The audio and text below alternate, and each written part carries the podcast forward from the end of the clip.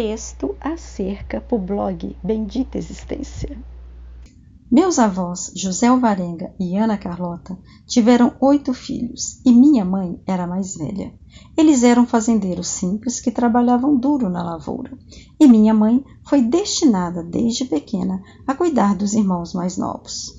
Meus avós acordavam quatro horas da madrugada e minha avó fazia o almoço, preparava as marmitas e saíam para trabalhar, voltando só de tardinha. Nessa vida que era simples, nada lhe faltava.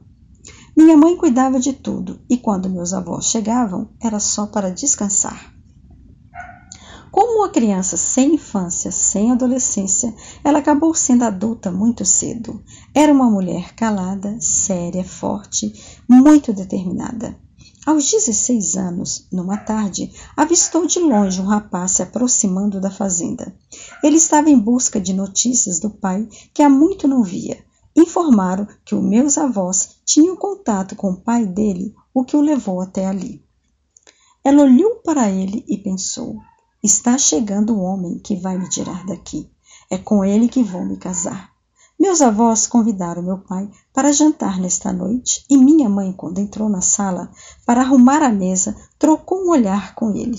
Terminado o jantar, ele deu um jeitinho de se aproximar dela e sussurrar: me encontre lá na cerca. Preciso falar uma coisa com você.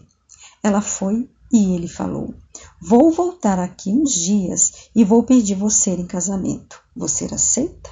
Aceito. Ela era noiva prometida para outra pessoa. Seis meses depois, estava casada com meu pai. O casamento foi só no civil, com a presença dos meus avós maternos e as testemunhas foram pessoas que passavam na hora.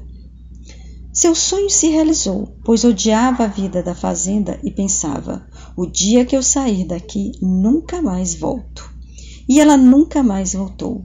Ficou 25 anos sem ver alguns irmãos enquanto outros a visitava. Casada, continuou dona de casa. O que mudou foi ter deixado de cuidar dos sete irmãos para cuidar nove, de nove filhos. Minha mãe era muito ciumenta e completamente apaixonada pelo meu pai. Sabíamos que se ele morresse primeiro, ela morreria logo em seguida. Ela sempre dizia que preferia morrer primeiro e acabou acontecendo. Um dia acordei com ela passando mal, dizendo que seu corpo todo doía, só não doía os fios de cabelo. Pediu que a cobrisse porque estava sentindo muito frio. Disse a ela que, caso não melhorasse, pedisse a meu pai que a levasse para o hospital. Saí do quarto e, me despedindo dela, passando pela porta, tive a estranha intuição de que aquela era a última vez que eu via minha mãe.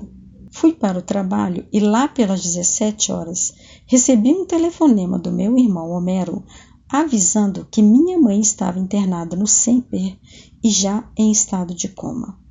Minha mãe, antes de chegar ao hospital, no táxi, perguntou para meu pai se em outra encarnação ele se casaria com ela, pois ela se casaria com ele.